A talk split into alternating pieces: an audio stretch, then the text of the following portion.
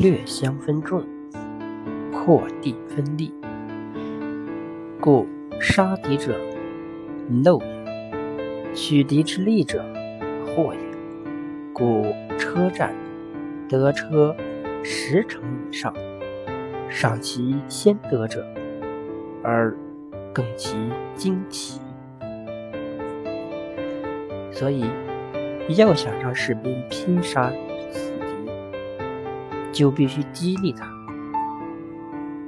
要想让士兵积极夺取敌方的军需物资，就必须用缴获的财物奖赏他。因此，在车战中，掠夺十辆车以上，就奖赏那个最先抢的战车的人；而夺得的战车，要立即换上我方的旗帜，便进我方的车队。孙子提出激励士气以及物质刺激对激励士气的作用。他强调，在夺取敌人的物资后，必须要分出一部分来奖励部下，也就是略相分众。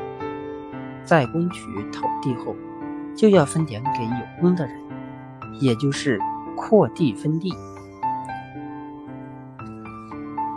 这样可以收到激励士气的良好效果。激励士气的方法也有质与高下之分，有严格的控制好分寸。灵活发挥，机智应用，才可以让士兵发挥出他们最大的力量，拼死效力。优秀的将帅擅长鼓舞士气，让士卒勇猛的冲锋陷阵，杀敌立功。孙子的这一军事思想也适用于当今的管理者。懂得激励下属的管理者，能用金钱和荣誉充分地激发下属的积极性。使其为团队贡献力量。依靠十几年前刚兴起的 IT 业的蒋兰，赚到属于自己的人生第一桶金，现已是一家 IT 公司的女老板。她从一个人又当策划又当销售做起，到现在已经有三十多名下属。做事与众不同的蒋兰，在社会中摸爬滚打惯了，笼络下属的手法。也别取一格。蒋兰在办公的抽屉里，随时放着一些红包。红包里没有红红的老人头像，而是五花八门的各种票据、自助餐券、充值卡、电影票、游乐场通券等。蒋兰认为，这些薄薄的小卡片都是一块块敲门砖，是敲开下属心扉的敲门砖。每隔几天，女老板就会找一个幸运的下属到自己的办公室进行恳谈。开始时，她会让对方谈谈自己的工作近况，然后要求对方对工作提出改进的建议。在整个谈话过程中，话题与形式都是非常轻松的，下属丝毫不会觉得有压力。女老板一般情况是选择接近下班的时间，谈话时间也不会超过十分钟。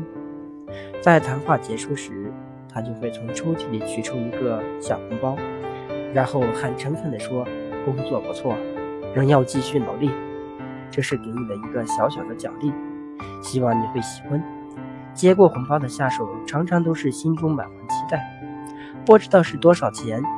等打开红包后，却发现是一份惊喜。恋爱中的下属拿到了自助餐券，正好可以约上情侣共进晚餐。已婚的下属拿到电影票，可以和爱人看一场电影，回顾一下过往的浪漫。有小孩的下属拿到游乐场通券，很可能是一家人其乐融融的度过一个愉快的周末。拿到充值卡的下属以后再也没有理由拒接公司的电话了。将来的这种做法不仅可以照顾下属的情绪。连他们的家人也一同照顾到，可以说是皆大欢喜。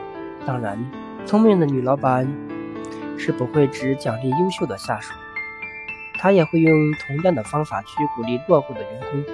谁能否认受到激励后的落后下属不会痛改前非呢？